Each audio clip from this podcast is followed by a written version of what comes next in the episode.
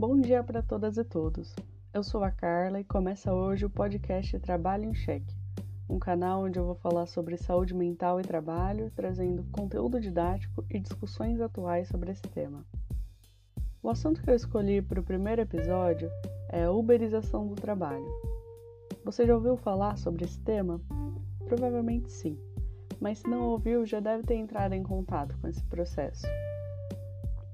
A uberização do trabalho é um termo usado para indicar mudanças recentes no cenário produtivo no mundo. Essas mudanças têm várias características, sendo que uma das principais é a mediação virtual do trabalho.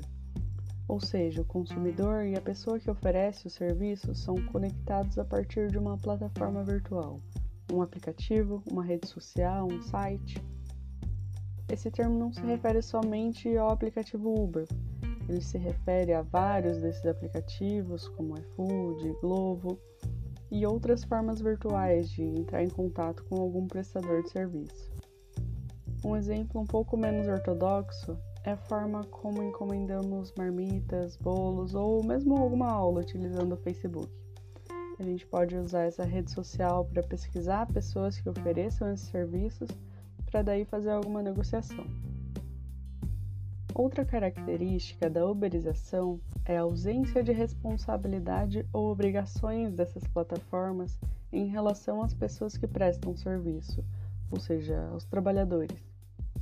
No caso dos motoristas de aplicativo, imaginem que seja solicitada uma corrida num local onde não é permitida a passagem de carros, como são os corredores de ônibus em São Paulo. Caso esse motorista vá atender essa corrida, ele estará sujeito a levar uma multa. Quem paga essa multa, no caso, é ele próprio. E se por acaso ele tiver seu carro apreendido ou sofrer algum acidente no trânsito, a responsabilidade sobre sua própria saúde e o estado das suas principais ferramentas de trabalho, que são carro e celular, é do próprio trabalhador. Imagine que você é um entregador de moto que antes era responsável pelas entregas de uma pizzaria e agora você se tornou um entregador por aplicativo. Você ficará disponível várias horas do seu dia com o aplicativo ligado e, quando solicitado, irá para o restaurante indicado e depois para o consumidor final.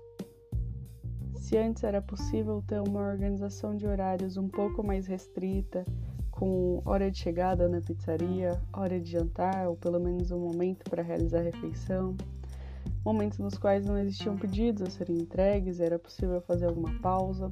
Agora você fica disponível para um grande número de consumidores e de estabelecimentos. Enquanto não estiver entrega, você pode esperar num local público, porque não existe mais um local específico onde você pode se sentar, utilizar o banheiro, é, utilizar algum espaço para fazer suas refeições. Ou seja, você deve estar constantemente esperando o próximo trabalho chegar enquanto o aplicativo estiver ligado. Aqui onde eu moro, por exemplo, no período após o almoço, é possível ver vários desses entregadores parados numa praça pública, esperando serem chamados. Imagino que nesse período existam poucos pedidos, mas eles ficam esperando num local que não tem as mínimas condições de conforto, sequer um todo, para protegê-los da chuva e do sol.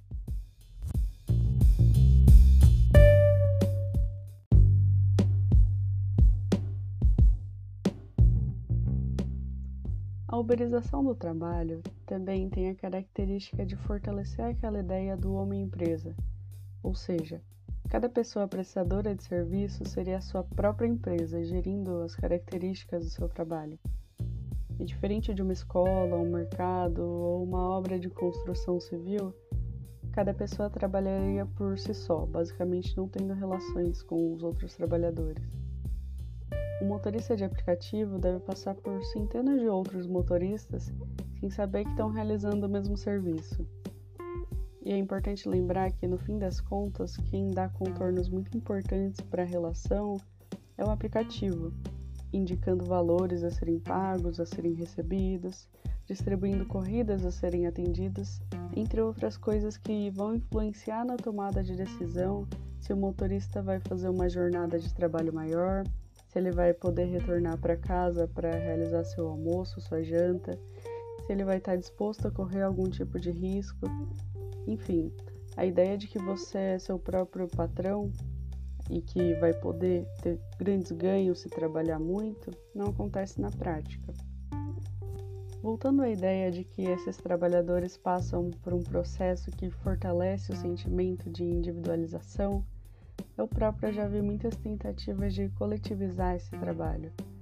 Existem vários grupos de WhatsApp onde motoristas trocam informações sobre onde existe pedágio, lugares mais perigosos, avisos sobre blitz e até se organizam para ensinar novos motoristas sobre os macetes da profissão mas isso é algo que imagino não ter sido de nenhuma forma planejado pelas empresas de aplicativos de carros. A sensação de coletividade é muito modificada nesses serviços.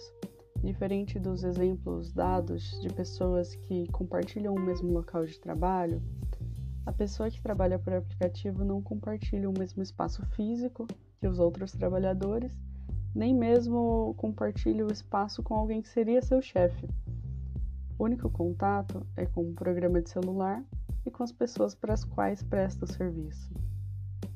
Numa relação desigual de poder, onde essas plataformas digitais dão contornos muito importantes para o trabalho, se esse trabalhador sofrer alguma consequência adversa relacionada à sua atividade, ele vai estar muito mais isolado do que um trabalhador comum. A desestruturação do senso de coletividade por si só pode ter várias consequências a curto e longo prazo. A ideia a priori de que trabalhar com menos pessoas facilitaria a vida não corresponde com a realidade. Isso fica muito visível quando começam a surgir conflitos, sejam eles com o aplicativo, os consumidores ou outras instâncias, como os governos. Quem regula as condições de trabalho, como tempo de jornada e valores repassados aos aplicativos? Quem define quais são aptos ou não a trabalhar?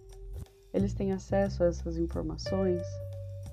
Até mesmo quem consome os serviços tem problemas. Há algum tempo eu vi muitos relatos de mulheres que foram assediadas por motoristas desses aplicativos.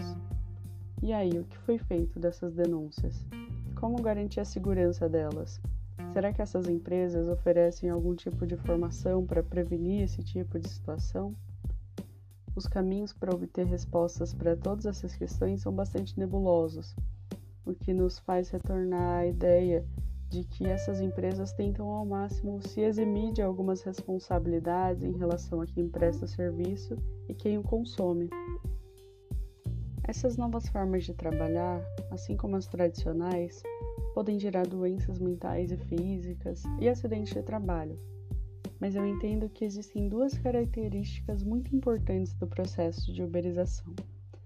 Primeiro, o reforço da ideia de que essas situações, a doença e o acidente relacionados ao trabalho, são fenômenos individuais e, de certa forma, culpa de quem é vítima disso. E segundo, a falta de suporte que esses trabalhadores têm no dia a dia e quando necessitam de algum suporte no que se refere a alguma situação de doença ou acidente. Não são características novas, mas acho que são exploradas de uma forma ainda mais intensa nesse tipo de trabalho. Todo esse contexto faz com que esses trabalhadores vivenciem sua profissão de forma muito insegura, competitiva e individualizada. Eles devem permanecer. Todo esse contexto faz com que esses trabalhadores vivenciem sua profissão de forma muito insegura, competitiva e individualizada. E como já dito, eles devem permanecer em estado de constante alerta. Essas condições podem levar a sérios problemas relacionados à saúde mental, como estresse relacionado ao trabalho, depressão, burnout, entre outros. E tudo isso não parece estar sendo levado em conta pelas plataformas virtuais.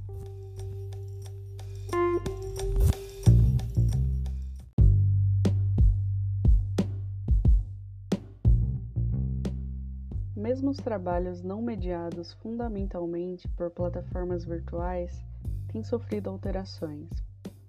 Eu, como psicóloga, por exemplo, às vezes recebo mensagens virtuais de pessoas que eu atendo, inclusive fora do meu horário e local de trabalho. Então, na minha visão, todo esse processo tem alguns exemplos muito emblemáticos, como o próprio caso do aplicativo Uber. Mas as mudanças no mundo virtual têm alterado o cenário de trabalho geral, não só de quem é prestador de serviço ou consumidor dos serviços. Existem também consequências que extrapolam o mundo do trabalho. Algumas pesquisas têm mostrado alterações, por exemplo, no número de acidentes de trânsito, na poluição, na intensificação do trânsito de carros. Todas essas plataformas teoricamente facilitariam bastante nossa vida enquanto consumidores finais, principalmente. Ter acesso a transporte, hospedagem, alimentação, tudo isso a um preço baixo e na hora que precisamos. Mas existem consequências coletivas para a vida de todo mundo, principalmente nas grandes cidades. Bem, eu dei um panorama geral sobre a uberização do trabalho e algumas das suas consequências. Tem muita gente estudando isso atualmente seria impossível esgotar esse assunto em tão pouco tempo, até porque essas mudanças estão ocorrendo diariamente e muito rápido. Então, vou deixar aqui duas indicações para quem quiser se aprofundar no tema. A primeira é o documentário que se chama A Uberização do Trabalho. Ele foi lançado recentemente. A segunda indicação é um artigo que se chama Precário não é, mas eu acho que é escravo. Análise do trabalho dos motoristas da Uber sobre o enfoque da precarização. Esse artigo é de alguns pesquisadores do Rio de Janeiro. Tem dúvida, sugestão ou quer me contar algo sobre seu próprio trabalho? Você pode entrar em contato comigo enviando mensagem de voz através do link na descrição. Esse foi o primeiro episódio do Trabalho em Cheque. Espero no próximo.